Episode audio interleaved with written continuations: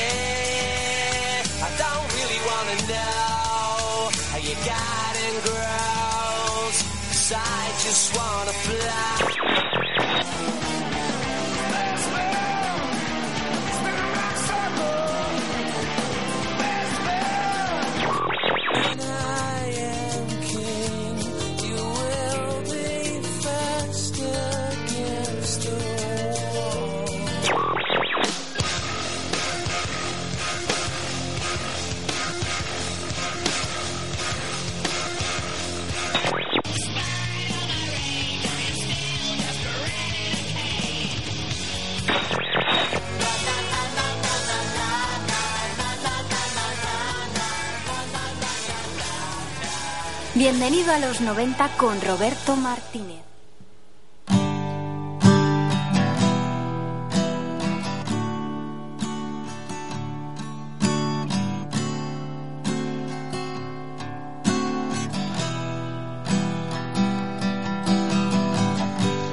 I was dreaming of the past. And my heart was beating fast. I began to lose control.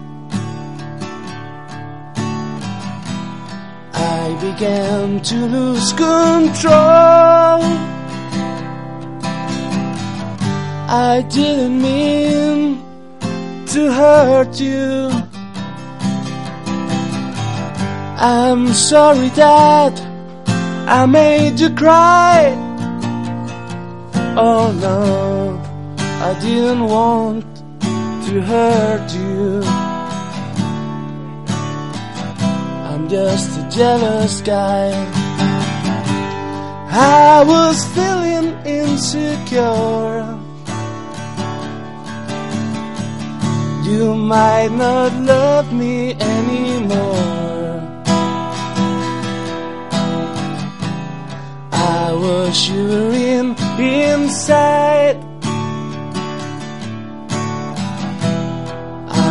Shivering inside. I didn't mean to hurt you. I'm sorry that I made you cry. Oh no, I didn't want to hurt you. I'm just a jealous guy.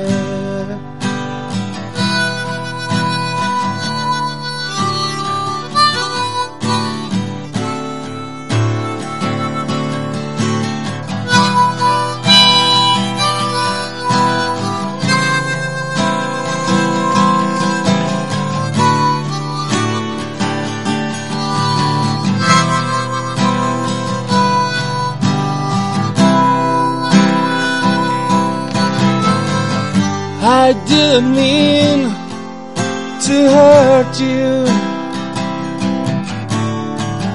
I'm sorry that I made you cry. Oh no, I didn't want to hurt you. I'm just a jealous guy. I was trying to catch your eye. Thought that you was trying to hide.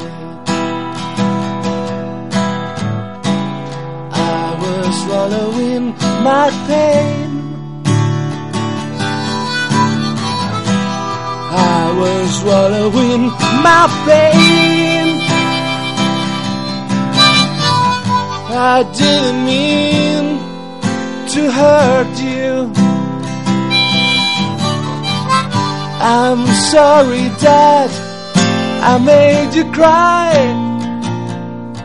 Oh no, I didn't want to hurt you. I'm just a jealous guy, watch out. I'm just a jealous guy, look at me. I'm just a jealous guy.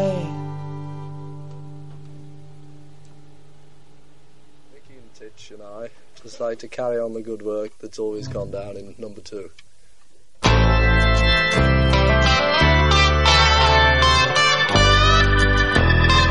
All through the day, I'm in mine, I'm in mine, I'm in mine. Muy buenas tardes, son las 8 menos 20, estás sintonizando el 107.3 de la FM, arranca un nuevo programa de Bienvenido a los 90.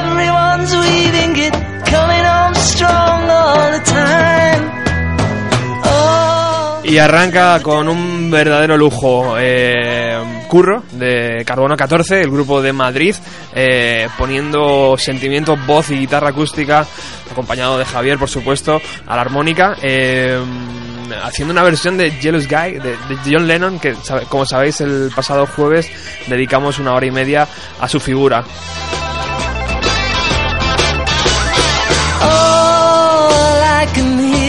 Hablamos también el pasado jueves que hoy íbamos a dedicar el programa a nuestro segundo Beatle favorito, por lo menos el mío, eh, George Harrison.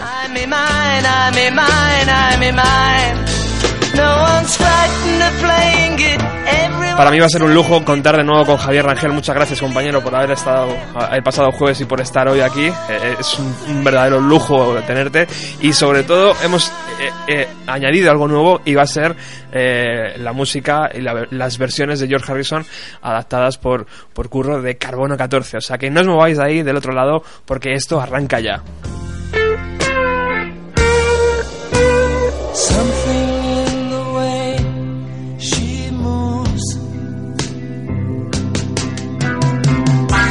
Attracts me like no other lover. Something in the way she woos me. I don't want to leave her now.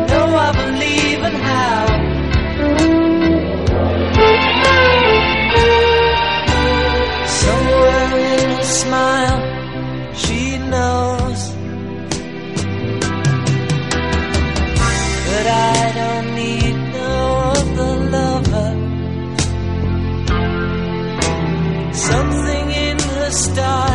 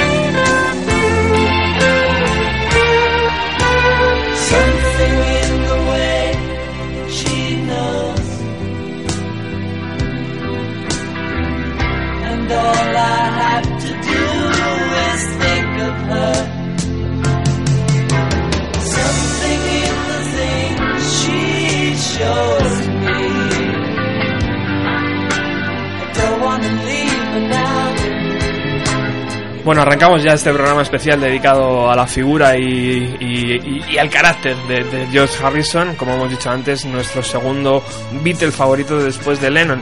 Eh, Javier Rangel, muy buenas tardes, caballero. ¿Qué tal? Buenas tardes. Muchísimas gracias por estar aquí de nuevo. Ya sabes que me gusta. Eh, hoy hemos añadido un puntito más de sal ¿eh? y un poquito de pimienta y ha venido Curro y fíjate, ha, hecho, ha abierto el programa con, con Jealous Guy, una de mis canciones favoritas de Lennon además. Para mi gusto también es Muy buenas tardes, Curro, ¿qué tal? Hola, muy buenas. Muchas gracias por haber venido. tío. Gracias por invitarme. Eh, Curro nos va a poder dar la visión de- del músico, ¿no? Y, y Javier del, del periodista puro y, y fan también, ¿no? Un poco. Y yo pues estaré aquí a acompañaros, ¿eh? un poquito a poner música. Así que, bueno, eh, qué difícil, ¿no? La primera pregunta y la primera, lo primero que tenemos que poner sobre la mesa es qué difícil es estar al lado de, Paul y de John, ¿no? Eh, George Harrison se tuvo que creérselo él mismo y, creerse que, también era un cantante y un compositor de canciones, ¿no? Eh, yo no sé, Javier, tú que tienes ahí eh, la, la- memoria real, yo solo lo he leído en textos, la figura de George dentro de los Beatles, que podemos hablar de, ella y... Bueno, yo hay, hay que decir una cosa, que él hubiera cumplido este año 70 años. A mí me pilla, me pilló lo que pasa que tuve la gran suerte de pillar la separación eh, con, pues eso, con 12 años. Te quedan luego además los comentarios que duraron años y siguen durando todavía, ¿no? Pues lo más grande es que entras en cualquier página dedicada a Beatles y ves insultos mm, de hace dos días contra, contra la pobre Yoko Ono, ¿no? Y dices, bueno, ¿esto qué es? Todavía. Ento- todavía sí, sí. El otro día me llamó la atención en, en, uno de, en el, en el tube, uno de, la- de los temas que estoy buscando así, curioseando sobre, sobre Harrison y compañía, me llamó muchísimo la atención comprobar que, que todavía seguían pues los alegatos contra, contra la pobre nipona, que en realidad yo ya lo dije el otro día, ¿no? En el programa de Lennon. Simplemente me pareció una anécdota más en, en la vida de los Beatles, ¿no? Los Beatles se tenían que separar, eran cuatro potencias musicales, además eh, fundamentalmente con talento. O sea, el talento fue lo que los separó realmente, porque ninguno de, fundamentalmente el trío compositor, ¿no? Que eran, que eran McCartney, Lennon y, y Harrison. O sea, Harrison ya desde muy pronto, desde el año 65, demuestra sus dotes creativas y un hombre además con una sensibilidad muy especial. Sí, señor. ¿no? De- de- digamos que es otro un eslabón más contra el que tuvo contra el que contra el que el tiempo no pudo y fue pues eso la creatividad y el talento Sí, señor. Dicen que la historia que, que, mm, fue el propio Paul McCartney el que introdujo a, George en, en el grupo y todo empezó en un autobús de doble planta típico de, de- Liverpool. Eh, dicen que, que estaban ahí junto con John Lennon y les dijo, bueno, mm, toca, toca algo. Si me han dicho que eres muy bueno guitarrista y tal, toca algo. Y al parecer, eh, el bueno de George Harrison empezó a tocar esta canción.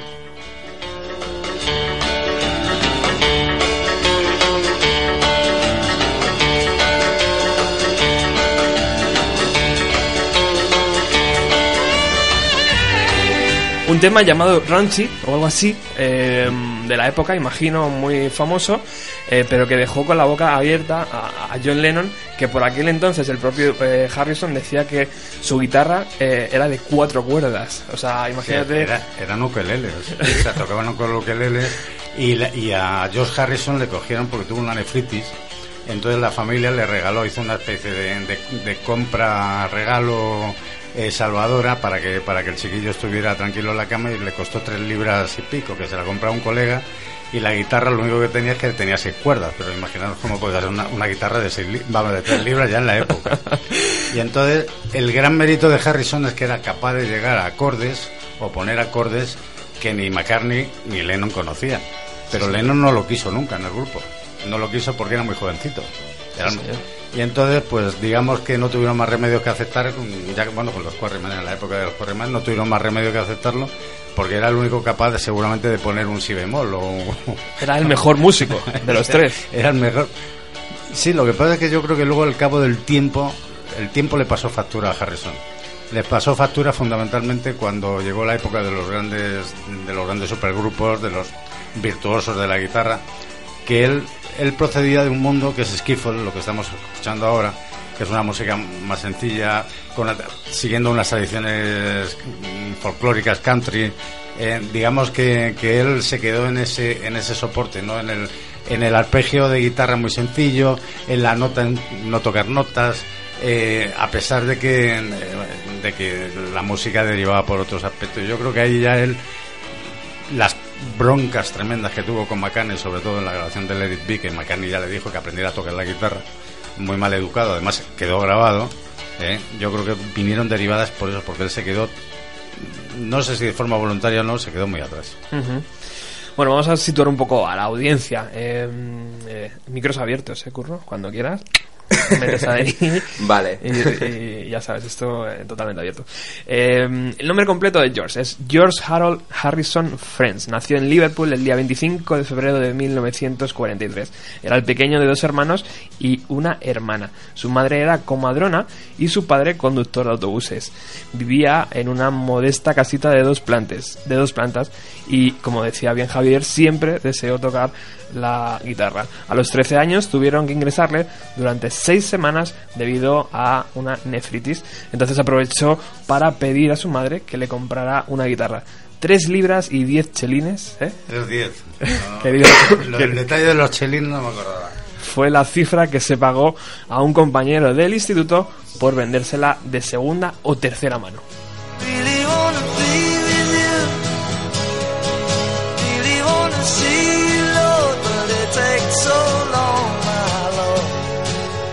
Fue el único de los hermanos que asistió a la escuela secundaria, donde se matriculó en el prestigioso instituto de Liverpool.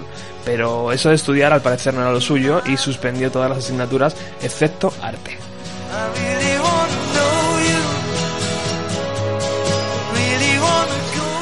Como comprobó que eso de estudiar no era lo suyo, eh, aceptó un puesto de, aprendiz de electricista. O sea que hemos perdido un gran electricista en el mundo. Fue el primer Beatle en lograr el número uno de ventas con eh, un disco en solitario en 1970 y gracias sobre todo al single que estamos escuchando, My Sweet Lord.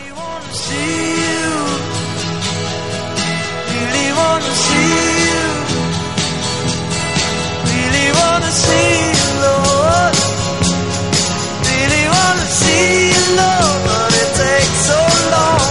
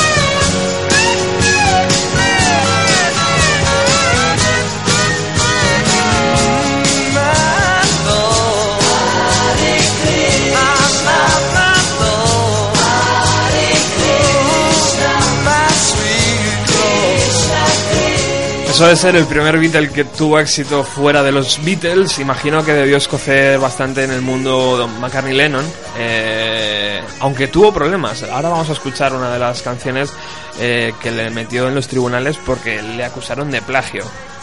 Eh, él, él siempre dijo que no, pero, pero bueno, la canción evidentemente, ahora escucharemos eh, la, canción de 1962 creo que es, eh, nos juzgaremos por nosotros mismos.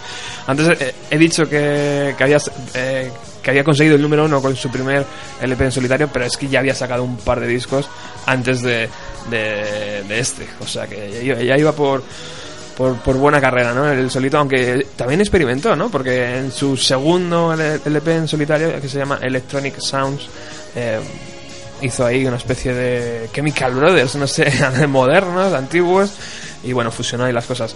Eh, Javier sabe perfectamente a qué canción me estoy refiriendo, seguro. He's So Fine.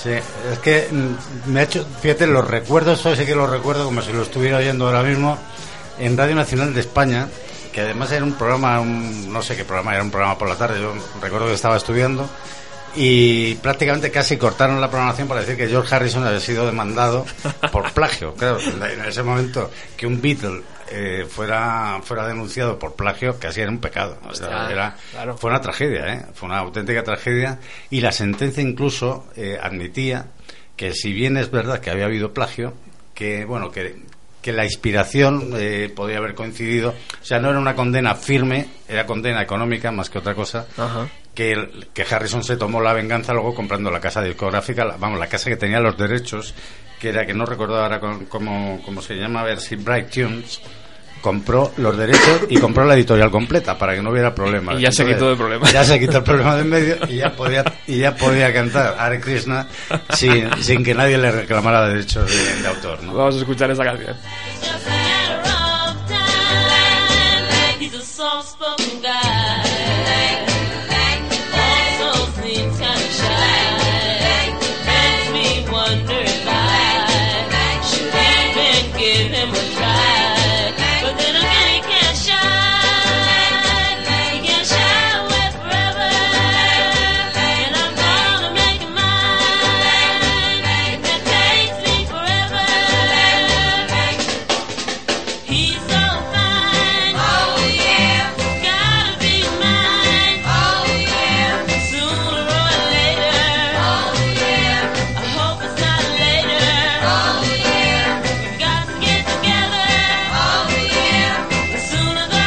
Aquí la opinión del músico nos va a venir muy bien.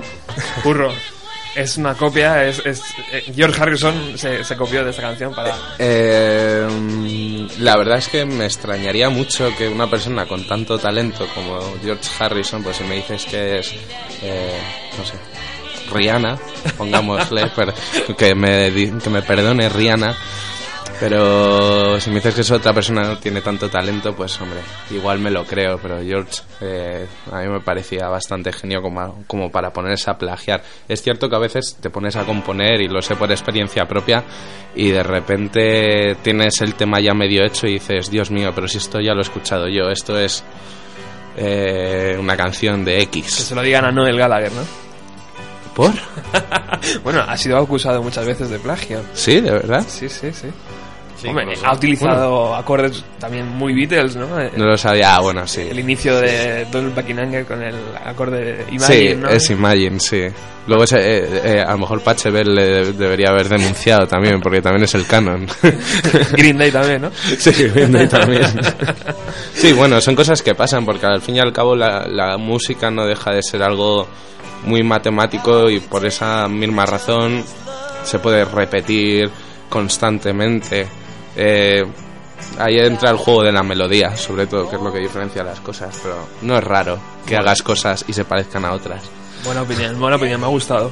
Eh, estamos escuchando eh, All Things Must Pass, eh, Must Pass, eh, como se pronuncie, eh, el primer LP en serio ya de la carrera de George Harrison. Y, hostia, macho, ¿qué pasó? O sea, un disco triple. Este hombre o, o estaba amordazado en los Abbey Road, no le dejaban escribir ni, ni componer, o es que estalló ¿no? en creatividad y se sintió libre y le salieron canciones bellísimas y un montón, de hecho. Hay un pequeño truco, ¿eh? ¿Ah, sí? En Cuéntanos, este- ahí está este Javier. triple disco, Muy buena. Este triple disco fue un disco que él eh, lanzó en el año 70 con la separación, coincidiendo con la separación Beatles, pero eran temas que él había ido almacenando durante tiempo. O sea, digamos que no fue mm, un proceso creativo de inmediato, ¿no? Dice, bueno, me separo y ahora saco el disco. Prácticamente porque además es imposible. O sea, la producción de este disco es mm, brutal. En la reedición que se hizo en 2010, que la, Ajá. antes me la enseñabas, Aquí la tenemos, eh. eh, se incluyen eh, varios track, bonus tracks en, en los que, que hay jam session de, de 20 minutos. E incluso las gracias al pizzero de las, de las pizzas pepperoni en uno de los temas. Porque imaginaos la cantidad de horas de trabajo y de estudio que, supuso ya la grabación. O sea, la cantidad también de horas que nos, vamos, de días, de, de semanas enteras, de meses, que sería el proceso creativo para llenar tres discos de la EP. Vamos, tres discos que ahora mismo ya no creo que haya nadie capaz de hacer un triple disco. Eh, quizás Stevie Wonder, eh, estoy pensando ahora con esa capacidad musical, o McCartney a lo mejor si hubiera tenido suerte. Pero en cualquier caso, lo sorprendente del disco, que eran buena parte de ellas, de, de- de- del año incluso, me parece, el- el- leí en una entrevista con él, me parece que eran del año 66-67, algunos de los temas ya que incluye en el, en el, en el film más, más Paz. Ah, Algunos podemos encontrarlos en las antologías de los Beatles, ¿verdad? Claro, sí, sí, sí. Entonces, eh, digamos que, que en, es- en eso hay que hacer un, un pequeño reminder, ¿no? Diciendo, ojo, que, que es un gran disco, pero es un disco muy pesado, vamos, muy pesado, pensado Claro. y muy trabajado y muy elaborado. ¿Y por qué? Porque no era capaz de sacar, mm, convencer al, al resto de que las canciones eran muy buenas. O... Sí, sí, vamos, eh, lo que pasa es que terminaron a tiro limpio, o sea, el- el- a pesar, pero es algo normal, o sea, aquí el, el músico, vamos, yo no soy músico, pero vamos, he, he trabajado con amigos, he, he- he tocado con ellos, y es rarísimo que no surja, vamos, incluso con él, cuando estábamos preparando los temas, eh, ha surgido problemas, o sea, yo me imagino lo que debe ser, ser estar a nivel que estaban en ese momento los Beatles en, en el mercado, claro, cuando te dicen, bueno, vamos a hacer una película sobre la grabación de Let It Be. Y claro, tienes a, a un compañero tuyo que se llama Paul McCartney diciendo que eres un inútil, que no sabes tocar la guitarra, entonces tú te- te tiras al suelo y dices, mira, voy a tocar como tú digas, lo que tú digas, y no voy a hacer nada más. Esa mítica escena Claro, de la película. Que es, que es impresionante. A mí me, vamos, la recuerdo, fui al estreno, además, esa película se puede decir que estuvo en el estreno, y, y la verdad es que nos salimos todos de allí que no nos lo creíamos. Esa película tuvo eh, la banda sonora, la canción Let It Be, fue eh, Oscar ese año, en el año 70. Le dieron un Oscar y todos rechazaron, los Beatles al completo rechazaron ir, excepto Paul McCartney, que se le da como padre de, la canción. Y además, poco después, coincidiendo en los cruces, en los cruces de acusaciones que mantuvieron durante el 69 al 72, más o menos que es cuando ellos firmaron La Pipa de la Paz, que hay un disco de McCartney que se llama Pipas de la Paz, es un poco posterior, pero digamos que va por ese camino, el propio Harrison admite que John Lennon era el líder. Le dedica cuando muere, tú, tú sabes que siempre fuiste el líder. Entonces, digamos que eso era un poco dándole, dándole un repaso a McCartney, que fue el gran dilapidador, limitador, mejor dicho, limitador del talento de, de Harrison. Curioso, ¿no? Porque en los últimos eh, minutos de vida o momentos de vida del propio Harrison eh, lo hizo en la casa de En Paul McCartney de Los Ángeles. Y, y- y casi, casi, yo leía el otro día eh, un artículo de Julián Ruiz y decía que, que estaban cogidos de la mano can- eh, cantando sí, canciones sí, sí. antiguas. No, no, si es que además lo más increíble es que, claro, se veía que era una tensión insostenible la que debía vivir esta gente, o sea, por muy músicos y muy Beatles que fueran. Claro, llegó el momento en que, fue la explosión. Pero luego, al cabo de los años, claro, te partes de risa cuando, cuando en el concierto al año, el concierto homenaje del Albert Hall, eh, Harrison, eh, el McCartney en la, en la presentación saca un, un y empieza eh, Something con, con diciendo nosotros cenábamos muchas noches juntos y terminábamos cantando con ukelele. Claro, ¿qué sentido tiene que si ellos hubieran, se odiaran a muerte? Yo creo que fue un proceso temporal, o sea, un paréntesis en sus vidas musicales, en sus vidas profesionales y personales. Son gente que se criaron prácticamente juntos, estuvieron desde los 15 hasta los 30. 15 años pegados todo el día. Claro, incluso se da la circunstancia que yo no lo sabía, Harrison incluso tuvo un affair con la mujer de Ringo Starr, con Barbara Bach. Mientras que Patty, Patty Boyd lo tenía con Clapton y con varios, e incluso con Keith Richard. Y digamos que debía ser una endogamia, un mundo endogámico que claro, que les hacía pues eso saltar. Yo me imagino, claro, si te enteras que tu mujer tiene una relación con un compañero tuyo, que además es amigo tuyo desde los 15 años, pues muchas gracias no te hará. Claro, entonces digamos que yo creo que esto es un poco lo que explica ese malestar entre ellos, pero yo creo que hasta cuando pasó ese, ese, ese- fulgor de, odio, o sea, se quedaron las cosas claras y yo creo que al, al contrario, ¿no? Que se dieron cuenta de que se necesitaban y que ninguno de ellos significaba nada sin una parte de ellos, ¿no? Era el mismo McCartney cuando le hace una entrevista que no, no había visto en la televisión alemana, Klaus Bormann, el bajista y amigo personal de ellos, eh, empieza a hablar con McCartney y dice, no, no, no te preocupes por esa batería que va a venir Ringo y la va a arreglar. O sea, cuando McCartney puede tener los mejores baterías del planeta, vamos, haciendo lo que quieran, ¿no? Yo creo que eso es un poco la filosofía Beatles. También, desde luego, las personalidades chocaban, ¿no? Mientras que McCartney es, o dicen que le gusta mucho el aplauso y el, eh, y, eh, el piropo, eh, Harrison decidió apartarse, ¿no? De todo esto y, y buscar un nuevo camino, ¿no? A- Lejos de la fama, lo más lejos posible de la fama.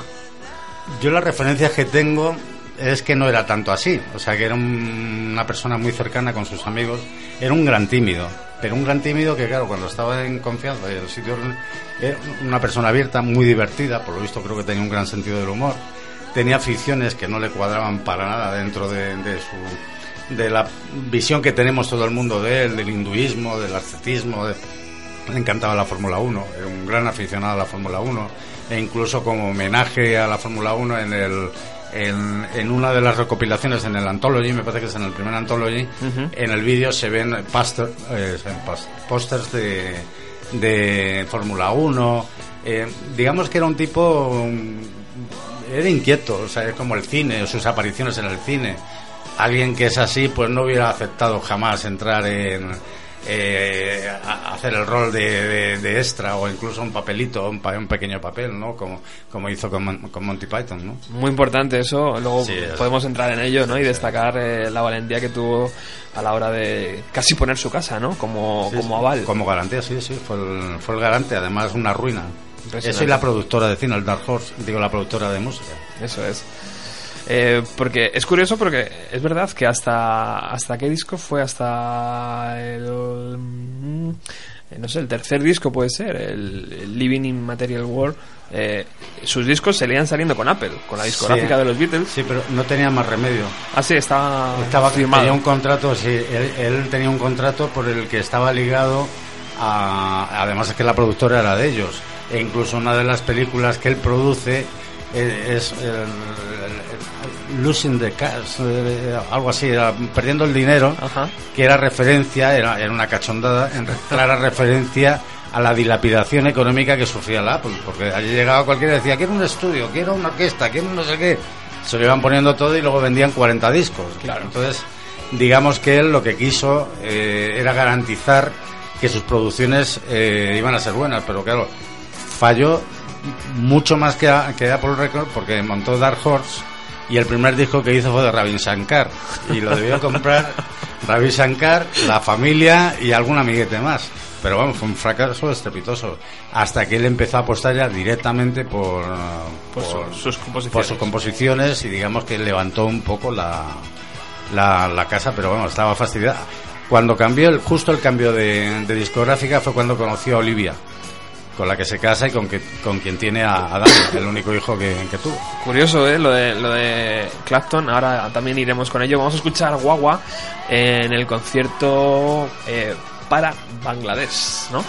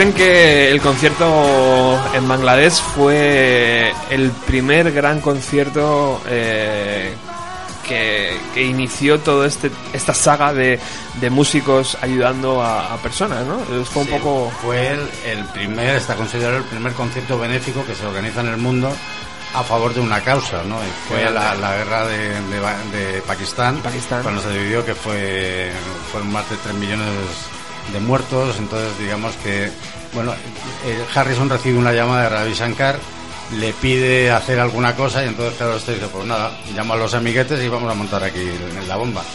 Y efectivamente la montaron, montaron, montaron un espectáculo que está considerado también uno de los mejores, una de las mejores producciones que se han hecho de ese tipo en, en el mundo. Lo que pasa es que eh, ahí falla, falló también otra vez el tema económico, o sea, fue un desastre porque perdieron muchísimo dinero en cuestión de impuestos, en organización, en producción, que luego se recuperaron años más tarde, vamos, se recuperó porque sacaron dinero, ¿no? Pero vamos, que no era, de haberse hecho bien, hubiera sido una, una cantidad muy importante, pero se hizo tan mal que en ese momento, pues bueno, digamos que la aportación fue justa y luego ganaron mucho dinero, todo ese dinero re- revertido, me parece que era CBS la que tenía los derechos, no estoy muy seguro, cuando hicieron el DVD, que se hizo una remasterización del DVD, Sí, que estaba grabado en cine, se sacó el disco y vamos, la verdad es que es un- una auténtica delicia, ¿no? Porque hay algunas algunos de los temas que, que se hacen ahí son irrepetibles y ver a toda esa gente allí, pues claro, es prácticamente imposible, ¿no? Las- el jueves pasado eh, escuchábamos a Lennon y prácticamente utilizaba canciones del catálogo de los Beatles, Come Together, alguna que recuerda así, pero prácticamente no tocaba el catálogo de, de los Beatles, pero sin embargo Harrison sí que tiraba perfectamente de canciones eh, de los Beatles, porque Pero Curro lo sabe bien porque Harrison, todas las canciones que, canta, que, que hace con los Beatles las canta él.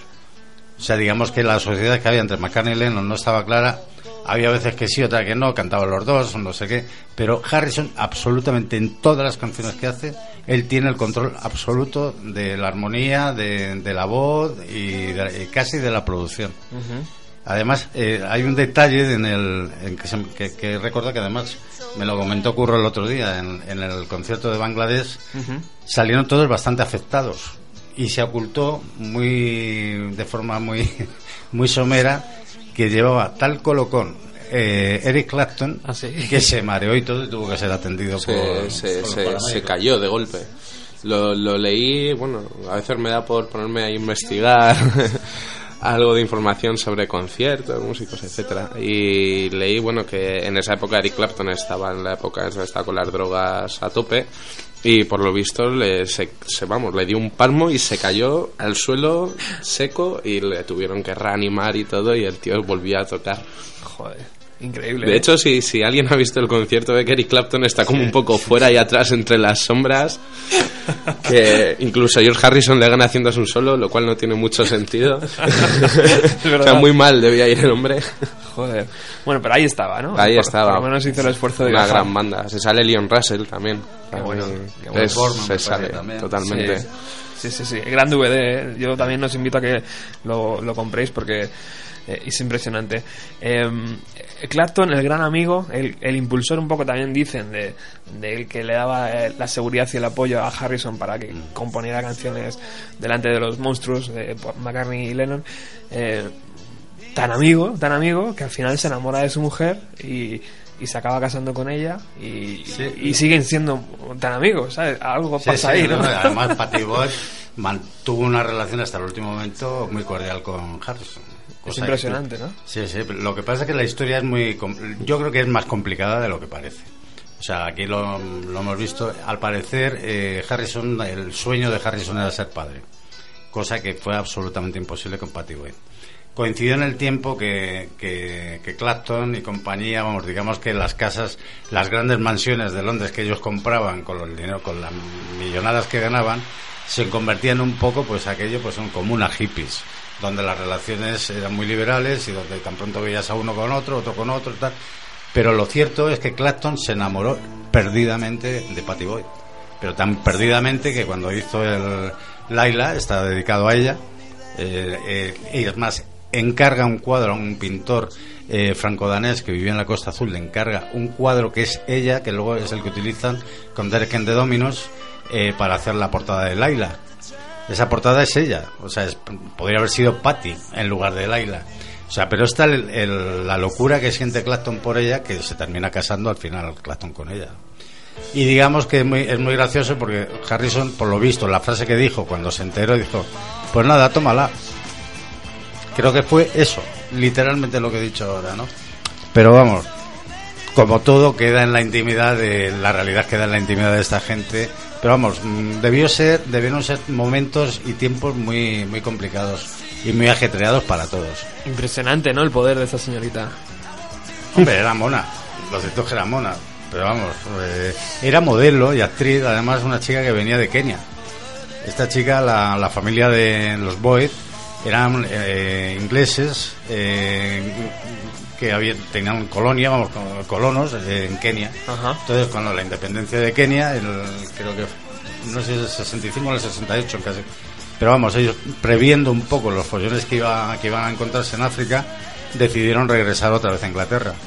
Y entonces las tres hermanas, las tres además monísimas, se dedican todas al cine y a la pasarela. Entonces ella los conoce, creo que es en A Hard Night. En la película No estoy de los seguro, ¿no? Beatles Sí, sí, sí. se conocen en ahí. A. Hard Night.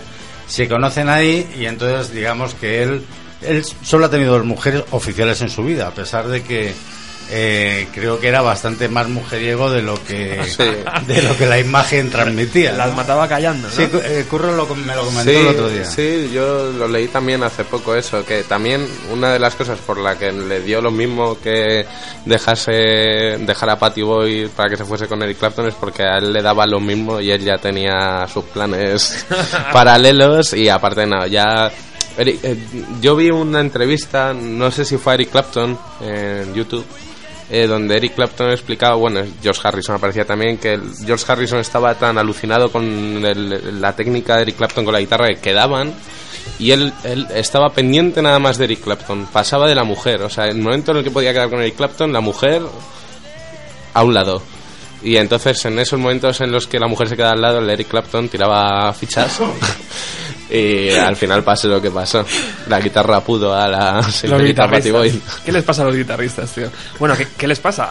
Para dedicar una canción llamada Guagua, ¿no? Eh, ya directamente. Hay, vale. hay otra historia divertida que es que mientras que Clapton le quita a la mujer a Patty Boyd, Harrison aprovechó para quitarle unos acordes a, a Clapton y montarse Here Comes the Sun. Qué bueno. Que yo creo que es la canción más emblemática y más redonda de, de Harrison. Ajá. Resulta que, eh, Clapton había preparado, estaban preparando el último disco de Cream y entonces eh, le había pedido que a Harrison, a su amigo, que fuera allí a echar una mano y a colaborar y tal. Y el otro dijo, vale, encantado. Se presentó allí y le dijeron, oye, mira, esto que se llama, no tiene nombre, son unos acordes que hemos hecho aquí. Entonces creo que estaba Ringo Starr y a Ringo dijo, eso es un, un bad J", y nadie lo entendió. Y, ¿Pero eso qué es? Da igual, se llama Bad y se quedó con el tema. Y el parecer lo que era un acrónimo de las notas que llevaba la canción, que era, serían B, C en inglés, Ajá. E, la mayor, D, eh, Re, eh, G, eh, Sol y, y Mi mayor. Ajá. Entonces, eh, al principio no le sentó nada bien a Clapton, que incluso estuvo tentado en meterle mano. Lo que pasa es que, claro, teniendo en cuenta que le había quitado a la mujer, teniendo en cuenta toda la mujer, el otro dijo, bueno, pues yo me quedo con el puente y los acordes de Here Comes the Sun y tú te quedas con mi mujer. Grandísimo. No fue un mal cambio, ¿eh? Sí, sí.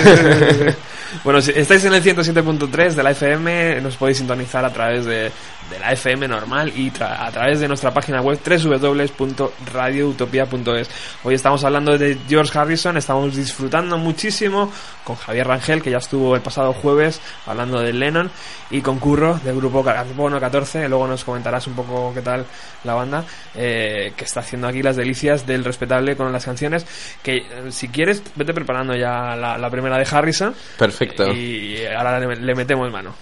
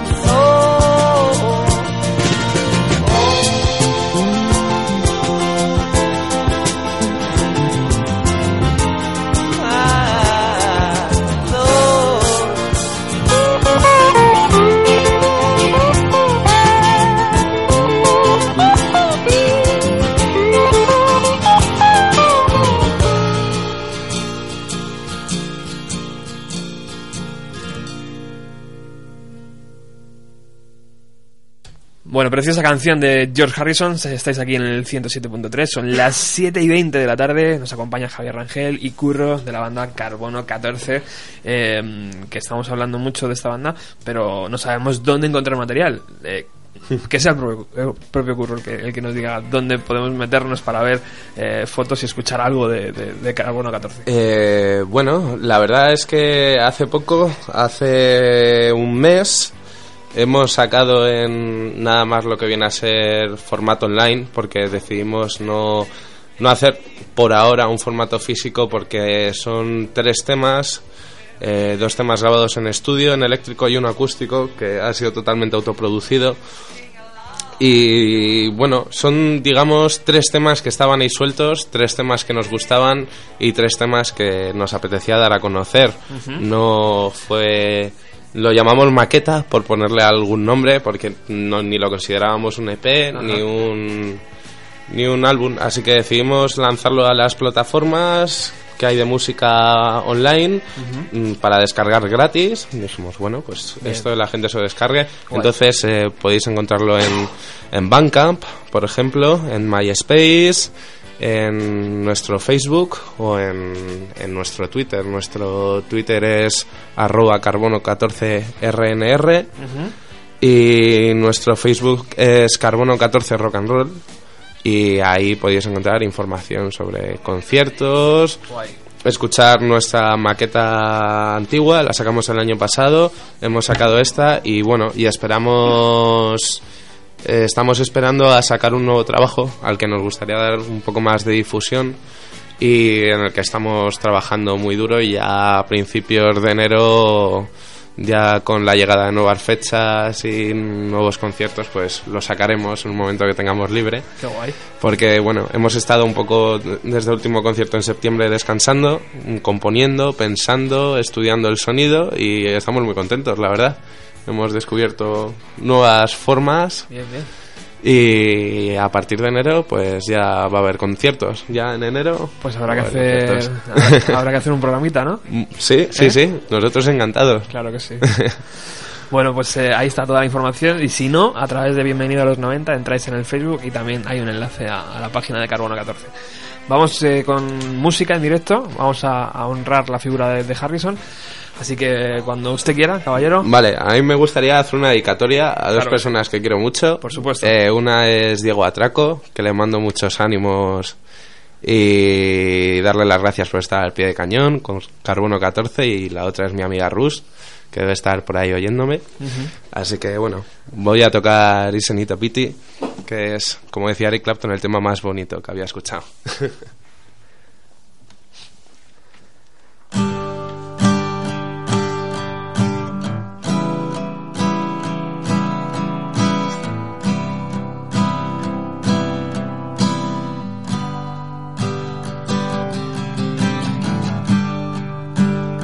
Isn't it a pity? Now isn't it a shame? How we break each other hearts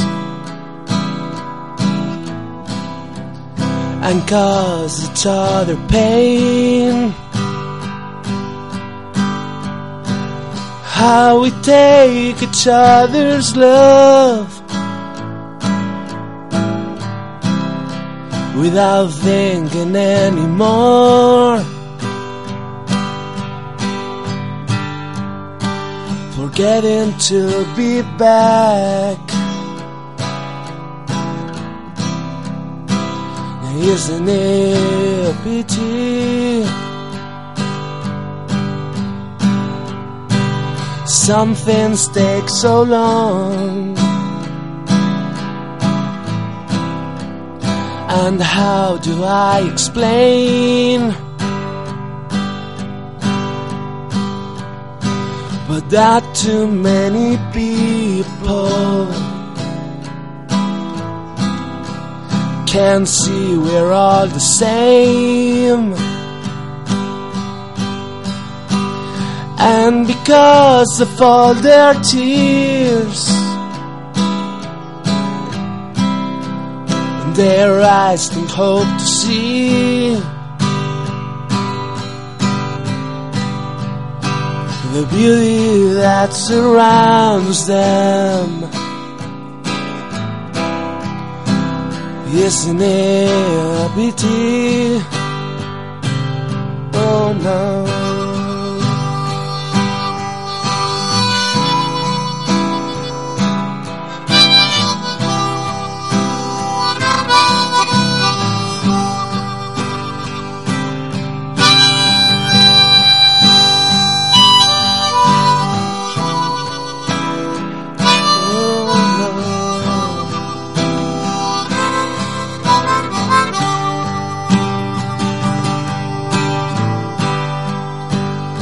Isn't it a pity?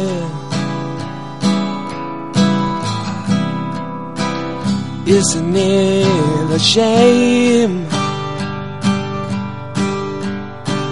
How we break each other hearts and cause each other pain. How we take each other's love without thinking anymore. Forgetting to be bad. Isn't it a pity? Oh.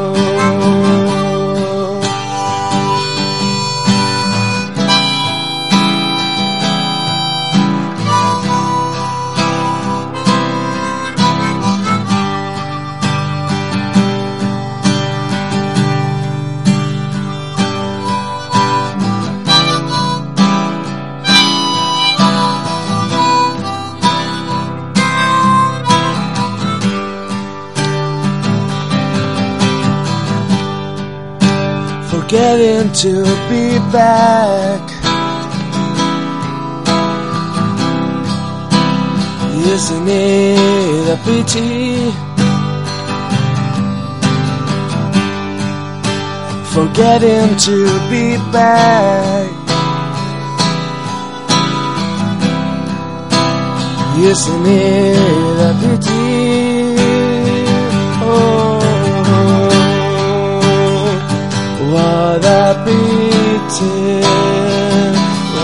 What a pity! What a pity!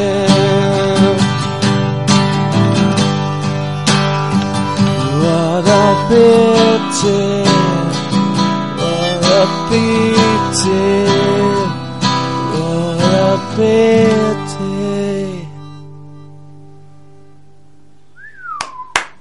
¡Wow! Impresionante. Con la boca abierta, mira yo, amigos. Thank you.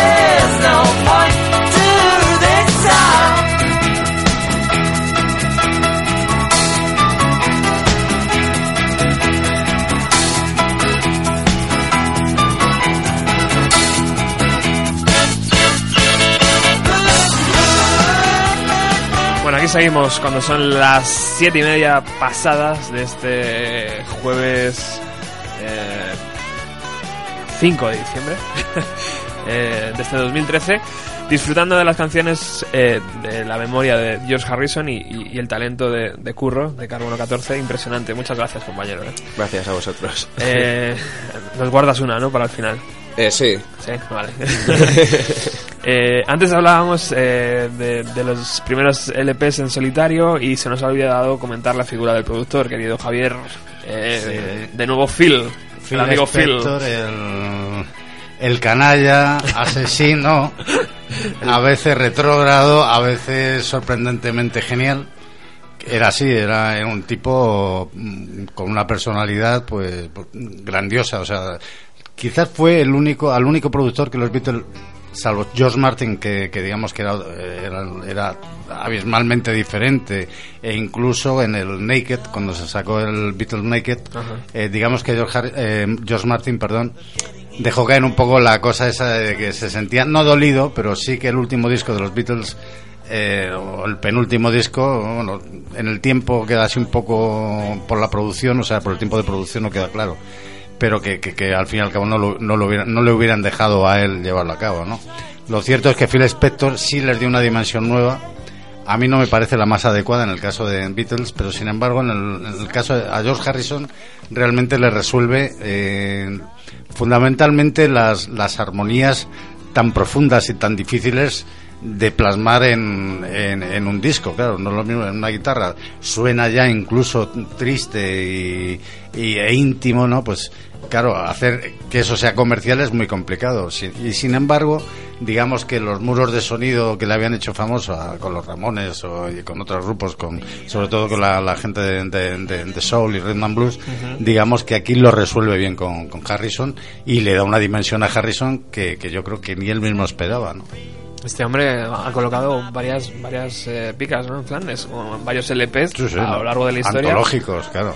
Sí, Ahora, la, claro, también tiene muchos fracasos a sus espaldas, claro, porque él hizo muchas cosas que luego no dieron ningún resultado y también es verdad que muchas veces es culpa de los artistas o incluso de las productoras, ¿no? Que piensan que, que se va a salvar todo la mesa de mezclas. Claro, claro. Y claro, donde no hay materia prima, pues difícilmente puedes hacer nada. Ahí. Curro nos puede dar una buena opinión, ¿no? Sí. De Phil Spector. eh, A mí, bueno, por ejemplo, uno de los. mm, no diría yo grandes fracasos, pero sí en su momento sí, fue el End of, Century, que le grabó a los Ramones. Que a mí me parece que el Rock and Roll Radio, que es el, el tema por excelencia de ese disco, me parece es una obra maestra. Porque a mí me encanta el, el estilo que tenía Phil Spector produciendo, pero por ejemplo a los Ramones no les terminó de gustar.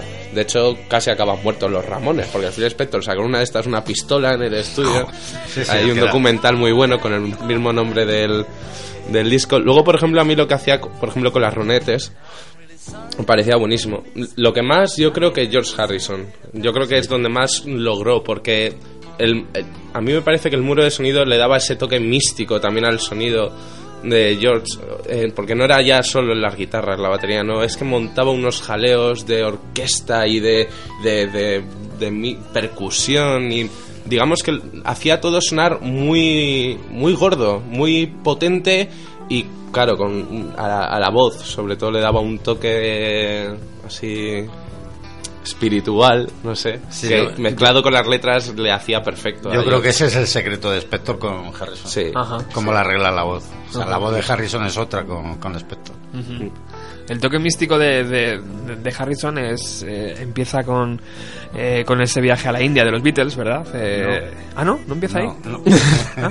es muy curioso, además. Empieza con el- Perdona, no, he dicho no muy seguro. Pero si es que por eso eres pero es que- periodista, es. Que, es que no tiene un, tiene un punto muy curioso. A ver, a ver. Él conoce eh, todo el mundo místico hindú gracias a David Crosby, que entonces estaban los Birds. Ajá. Entonces, los Bears, el líder de los Bears, que ahora mismo no me acuerdo el nombre, cogió, eh, hicieron mucha amistad, tuvieron mucho trato. eh, Crosby y. Vamos, era posible, no me acuerdo. ¿os Roger? McGuinn. Roger McGuinn. eh, McGuinn. Resulta que McQueen estaba buscando un sonido que confiaba que Crosby, que era, que era hijo de un, de un pastor, eh, donde que que además era organista, que él estaba acostumbrado a las corales y tal, él buscaba un sonido muy concreto que encontró en la, en la Rickenbacker de 12 cuerdas que George Harrison había estrenado. Ajá. Entonces de ahí parte un poy la relación de amistad de Roy McQueen que se mantiene hasta su muerte. Son, son muy amigos, vamos, tan amigos que, que en todos los homenajes aparece él, en todas las ayudas, absolutamente en todo, ¿no? Que, es un poco el origen de esto que yo no entendía muy bien, siendo estudios estilos musicales tan diferentes, o tan distantes, ¿no? Entonces, cuando estaba David Crosby con, en Birds, eh, le, le enseñó pues eh, un disco de, de Ravi Shankar. Entonces, eh, Harrison se queda ensimismado, dijo esto es lo más grande que me ha pasado en mi vida. Entonces, eh, compró varios libros, además eh, siguió unos cursos de, de sitar, eh, y entonces es cuando presenta a los Beatles eh, su reconversión eh, mística. Entonces, el que más le siguió casualmente es John Lennon, que, que yo creo que la afinidad con Lennon real empieza ahí.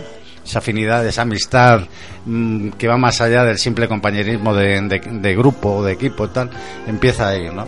Y esa es el- el- la génesis de- del hinduismo, vamos, del hinduismo que luego se trasladó a todo el mundo, porque fue, vamos, incluso todavía esa estética barrió en todo el planeta, ¿no? Bueno, de aquel viaje sacaron cosas positivas, se crearon muchas canciones y muchas melodías, pero también cosas negativas, ¿no? Como el engaño este de Maharishi, que, que un poco les engaña a todos, ¿no? Sí, hombre, lo que pasa es que yo Casi- creo... Y casi se enrolla con... eh, no me acuerdo quién, pero era una Sí, famosa, ¿no? no, no, además, de, no, por lo visto hubo, hubo sus más y sus menos ahí en la, en, en la casa esta donde habían haciendo los retiros, que además grabaron los vídeos en, en los que Lennon estaba, se le veía haciendo el loto, eh, a- o sea, son las cosas que, que es lo que les hace más humanos, ¿no? Claro. O sea que... Eran, que- uno- eran unos niños, ¿eh? En el fondo. es Claro, que- No, pero es que el quién fue fue Diego Manrique. Leí el otro día una cosa que me encantó al definir a, a los Beatles, que eran un grupo ¿eh? de pueblo con chicos de una pequeña ciudad. Claro, es que estamos hablando de George Harrison como, claro, el gran George Harrison. Claro, es que ojo, la progresión de salir de una ciudad como Liverpool, que, que en los años, en el año 55-56, que es cuando se forman los Beatles, eh, el 58 realmente Beatles, pero bueno, el, el- el planteamiento de, de equipo se plantea en esa época. Claro, tú imagínate lo que es el Liverpool después de la Segunda Guerra Mundial. en- en- y salir de allí, vete a Londres. Y de Londres te vas a Hamburgo. Joder. O, o te vas directamente a Hamburgo, no, miento, fueron a Hamburgo directamente desde, desde Liverpool. Y, y vete, además, al, al país que ha perdido la guerra contra, contra tu país. Y resulta que allí desarrollan una amistad tan entrañable que al cabo de 50 años la siguen manteniendo. O sea, además es curioso, porque con todos los amigos de la época de Hamburgo siguen manteniendo relación. Y otra cosa que, que por eso me gustan un poco estos repasos que, y estos encuentros, me, me asombra ver la sencillez con la que visten todo, excepto Ringo Starr, pero son sencillos, o sea, te fijas en ellos y no llevan nada, ni relojes, nunca les ves haciendo ostentación de nada. Es verdad. Eh, incluso las guitarras que sacan no, no llevan Martin de estas despampanantes que poder decir, joder, que guitarra, vamos, le sobran 3.000 euros para comprarse una Martin, ¿no? Y sin embargo los ves que son sencillos, ¿no? Son sen- sen- vamos, sencillos hasta el- sabiendo lo que tienen detrás, claro, pero bueno, que, que las maneras las conservan. Sí, señor. Años después, el propio Harrison eh, escribió esta canción que estamos escuchando de fondo eh, cuando éramos fabulosos, ¿no? Cuando éramos o los fabulosos o cuando éramos... eh, eh, así se conocían a los Beatles, ¿no? Los cuatro... Cuat- The, the Four Fabs. los cuatro fabulosos, ¿no? Eh, eh, y es una canción pues donde participa Ringo Starr, que evidentemente eh, mantenían ahí la amistad, como antes nos ha contado Javier, aunque tuvieron también sus más y sus menos con, con, la, la pareja ¿no? de Ringo. Vamos a escuchar esta canción y enseguida continuamos.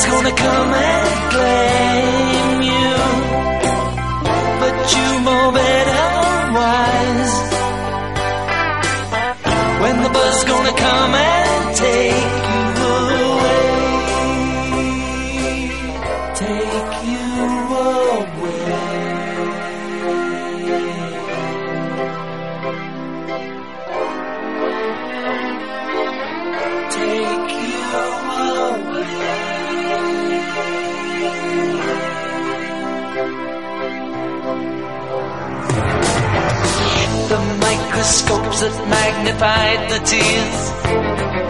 Studied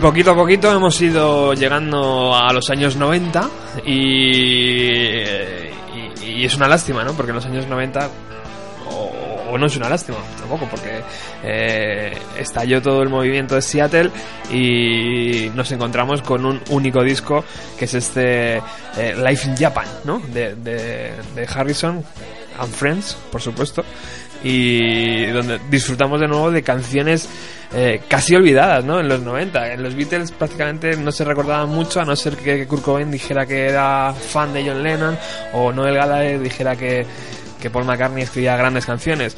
Pero una lástima, ¿no? Porque eh, hubiera molado que, que, que Harrison, a lo mejor era la enfermedad el que ya no le permitía estar completamente eh, ahí eh, sacando canciones.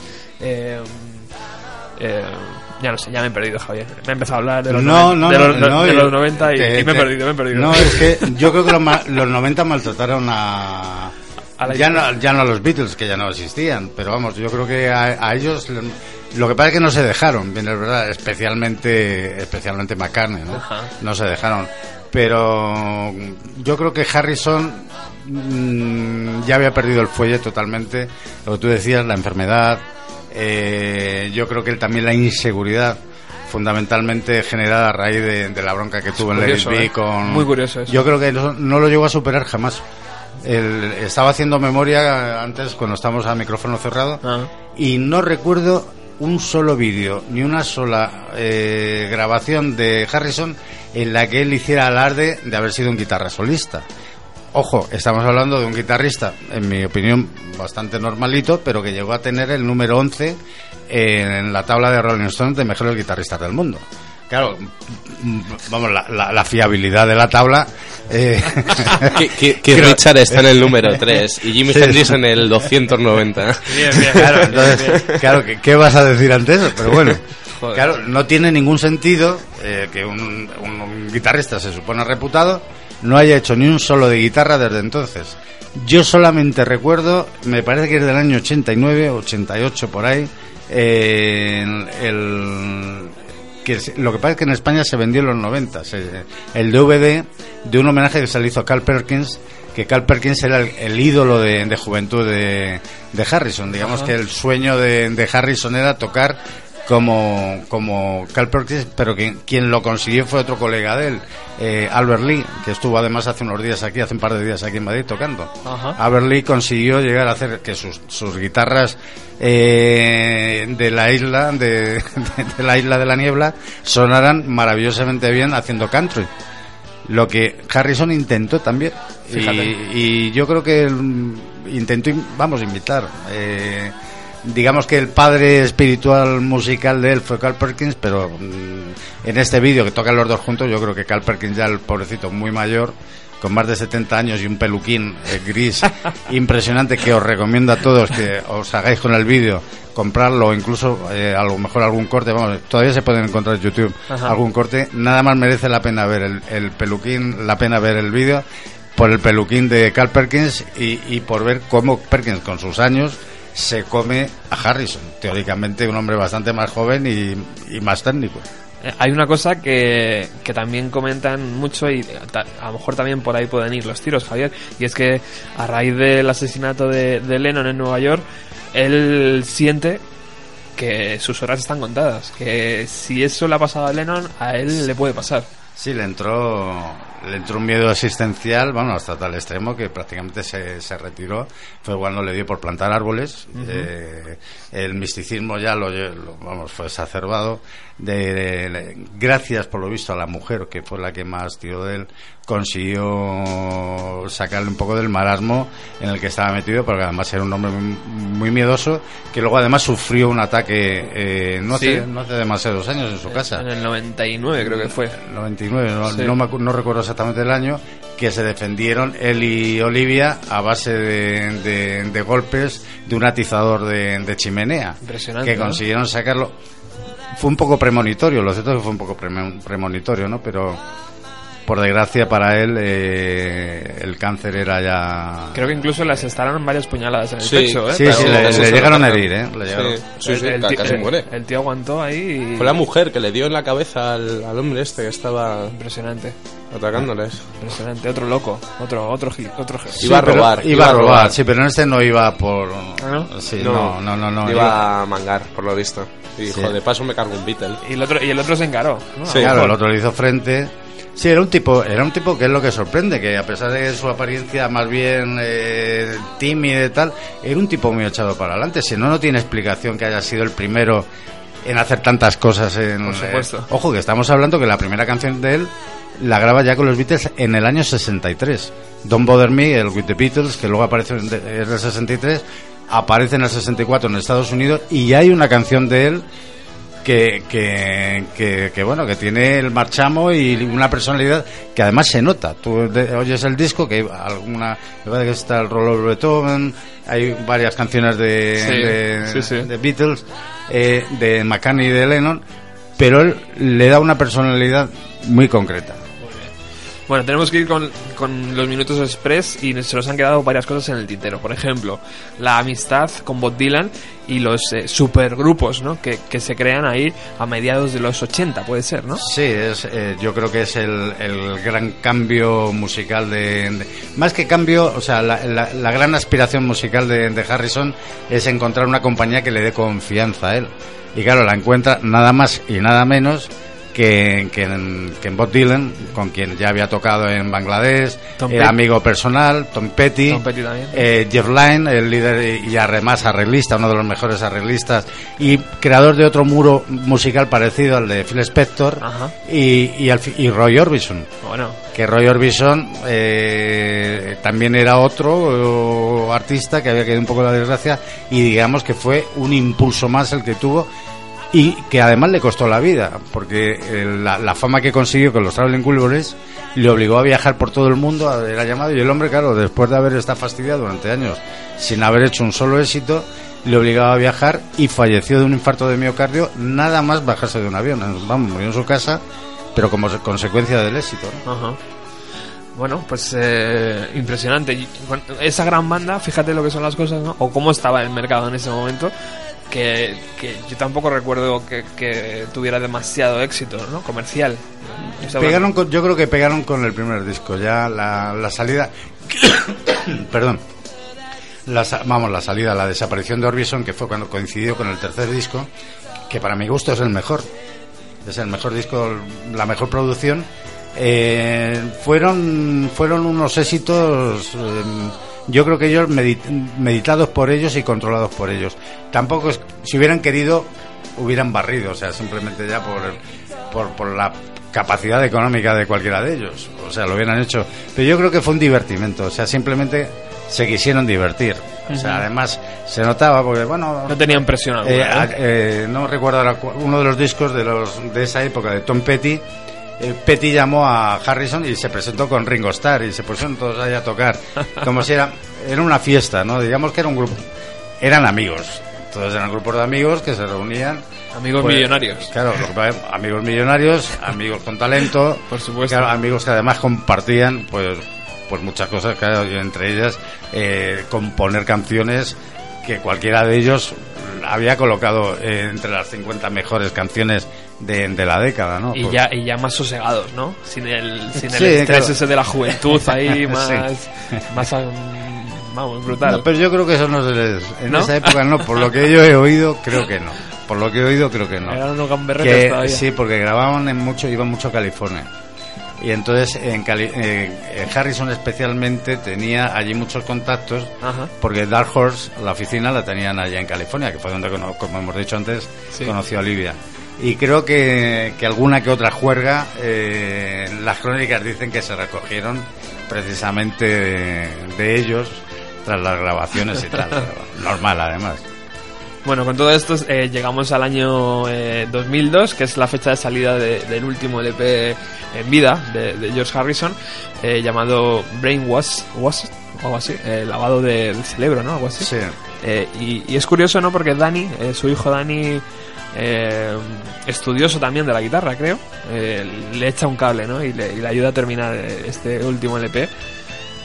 Realmente lo que hace Harrison en vida ya está prácticamente muriéndose, que además eh, como, como músico aficionado a los tribunales también demandó al, al médico que le estaba curando en el hospital, porque le obligó el médico más o menos cuando estaba en el lecho de muerte a firmar una guitarra de las hijas. Madre mía. Entonces Olivia y, y Dani denunciaron a este médico por 10 millones de dólares, diciendo que habían obligado, que le había obligado a Harrison a firmar.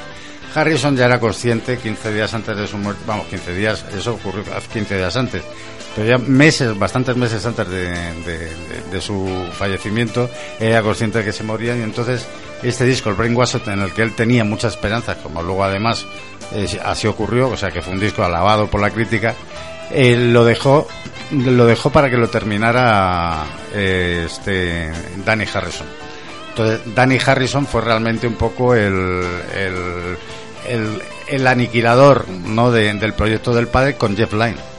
Que incluso eh, sé que en esa época también fue cuando comenzaron con los contactos con Apple para hacer una gran antología, un disco recopilatorio.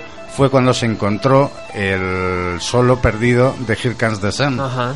Qué bonito eso. que es que es un solo que nunca eh, yo yo lo oí vamos de verdadera casualidad un solo muy sencillo la verdad es que no aportaba nada a la canción eh, y que se grabó pero que nunca nadie jamás nadie lo llegó a escuchar ¿no? Qué bueno. y fue un poco labor de, de, de- de escarbar de, de su hijo Dani que solamente he oído de él un tema y la verdad no me pareció nada nada maravilloso Bueno, está buscando su camino, el chico. sí no no y además no pero talento creo que tiene Sí. Bueno, pues eh, llegamos al final, eh, estimado Javier. Yo no sé si nos dejamos algo en el tintero. Estoy seguro de que sí, tío, porque de Sí, Harrison podíamos hablar como de Sí, Lennon bueno, un montón. eh, hombre, yo creo que, que lo que mejor se puede decir de él es que fue un hombre sencillo, con talento, ¿eh? que lo cierto es que nunca traicionó a sus amigos y sus amigos tampoco le traicionaron, lo que, lo que hace suponer que era, que era una buena persona y que luego pues marcó un estilo, a lo mejor no, no un estilo con la guitarra, que es el que, que, a pesar de que fue el que lanzó las Rickenbacker, estaba mirando ahora la- las Epiphone Casino también, que, que, que Lennon también utiliza, las Gretsch, o sea, es un hombre que utiliza gran cantidad de guitarras, pero sin embargo yo creo que marcó un estilo en la composición y en la forma de interpretar sus composiciones antes que con la guitarra. La guitarra para mi gusto fue un, no decir un segundón, pero bueno, fue normalito y un poco continuador de la escuela de las guitarras de los años 50 ¿no? en Estados Unidos. Te invito el próximo jueves a, a McCartney. McCartney, pues, pues nada, fue una filia mía hasta que hizo tuvo un detalle que no me gustó nada.